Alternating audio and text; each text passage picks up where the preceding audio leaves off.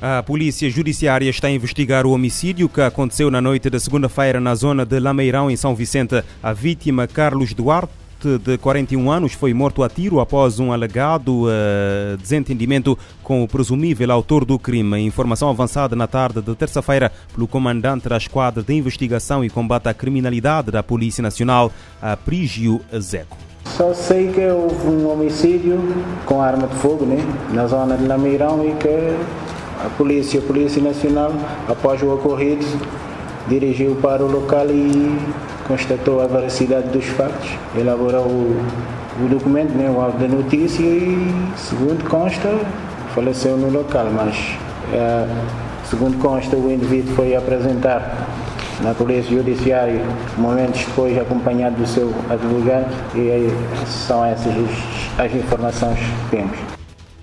Em declarações à imprensa, o irmão da vítima, Hudson Duarte, conta que o irmão foi alvejado por volta das 21 horas da segunda-feira após um desentendimento eh, com o presumível agressor. Os familiares pedem justiça o mais uh, breve possível.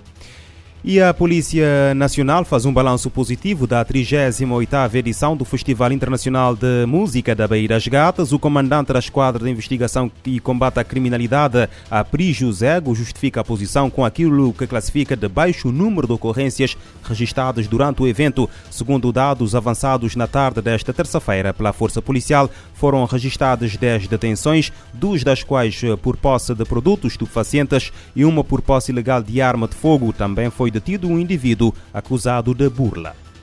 Registramos um total de 19 denúncias, sendo que na maioria 15 são furtos na pessoa, tendas e viaturas. Outros que registramos um crime, um crime da VBG, dano no veículo, no veículo e burla. Quanto a detenções, tivemos 10 detenções e 10 pessoas apresentadas ao Ministério Público. A realçar uma detenção por posse ilegal de arma de fogo, pistola 6 35mm e posse de produtos que se presume ser estupefacientes. No que se refere ao trânsito, a Polícia Nacional aponta para o registro de sete acidentes, tendo um deles resultado em dois feridos eh, graves. Eh, foram fiscalizados um total de 108 veículos. O plano operacional da Polícia Nacional para a 38ª edição do Festival Internacional de Música da Bahia das Gatas começou no dia 12 de agosto e terminou até as, e decorreu até às 16 horas do dia 15, eh, envolvendo cerca de 150 efetivos. E a população da Brava pede mais respeito para com a ilha no que diz respeito à saúde, evacuação de doentes e transporte. No sentido de chamar a atenção das autoridades, os bravenses residentes na Cidade da Praia realizaram na tarde de terça-feira uma manifestação intitulada Basta Brava também é Cabo Verde. A manifestação aconteceu na sequência da morte de um jovem no início deste mês, após ser evacuado de bota da Ilha Brava para o hospital da Ilha do Fogo. Em declarações à imprensa, Patrícia Martins, uma das promotoras do protesto, deu voz à indignação dos bravenses proposta é ter mais respeito com o Bravo, mais respeito com a população de Bravo no que diz respeito à saúde, evacuação e transporte. A não tem estado Toema Brava praticamente se esquecido, se isolado, se numa situação de alarmante própria, catastrófica, visando que não nunca tem, nunca tem transporte para evacuação, nunca tem saúde, nunca tem uma estrutura de saúde em condições para fazer face a demandas de população, nunca tem nem sequer meios de educação adequado, que não tem estado até hoje, a pessoa está sendo evacuada, não barco que é adequado e de situações alarmantes e desumanas. Nosso objetivo, sim, é chamar a atenção do governo para falar, mas nós brava também, mas não está fazendo parte do governo.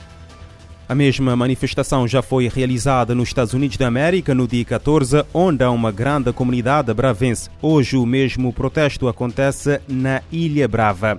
Na Ilha da Boa Vista, a Polícia Judiciária anuncia a apreensão na última sexta-feira de 12 doses de AX, 4.600 escudos e um aparelho telemóvel, na sequência do cumprimento de um mandado de busca domiciliária na zona de Santa Bárbara, cidade de Sal Rei. Na sequência, a Força Policial deteve em flagrante delito um homem de 32 anos, suspeito da prática de um crime de tráfico de estupefacientes. Presente ao tribunal, o indivíduo ficou obrigado a apresentar-se periodicamente às autoridades.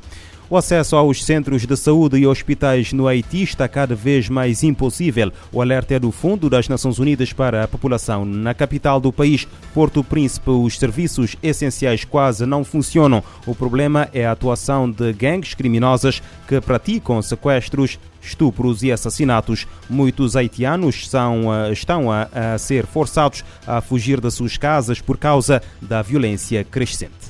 A agência da ONU, os maiores desafios incluem a oferta de cuidados básicos de saúde sexual e reprodutiva, além do risco corrido por mulheres e meninas carentes. O mais preocupante são casos de sobreviventes de violência sexual e cerca de 85 mil grávidas. Destas, cerca de 30 mil esperam dar à luz nos próximos três meses. Uma das pessoas que enfrentam o problema é uma gestante que perdeu tudo ao fugir de casa às pressas, ela viu o próprio marido ser alvejado a tiros na comunidade de Cité de Soleil, considerada a mais perigosa de Porto Príncipe. O local reúne 250 mil moradores e muitos precisam de ajuda para sobreviver. Entre vítimas de estupros cometidos pelas gangues estão meninas de até 9 anos de idade. De acordo com a agência da ONU, o estupro é usado como arma para terror e vingança em bairros controlados por fações rivais.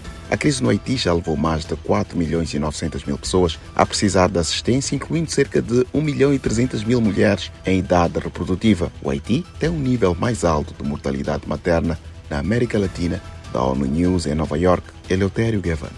As Nações Unidas apelam por socorro para os cidadãos haitianos vítimas da violência de gangues. A Venezuela registrou 950 homicídios no primeiro semestre deste ano, dos quais 330 foram provocados por forças policiais. Os dados constam do boletim divulgado na terça-feira pela organização não-governamental Observatório Venezuelano de Violência. O documento denominado Crimes Conhecidos pela Sociedade relata 620 homicídios dolosos e 330 mortes por intervenção policial, número registrado entre janeiro e junho deste ano, através da monitorização de casos no noticiados na imprensa de Caracas e em 13 dos 23 estados do país. O relatório destaca que, além desses assassínios, foram registrados outros 1.543 crimes de violência interpessoal, incluindo agressões sexuais, cujas vítimas são, na sua maioria, mulheres, em muitos casos, meninas e adolescentes.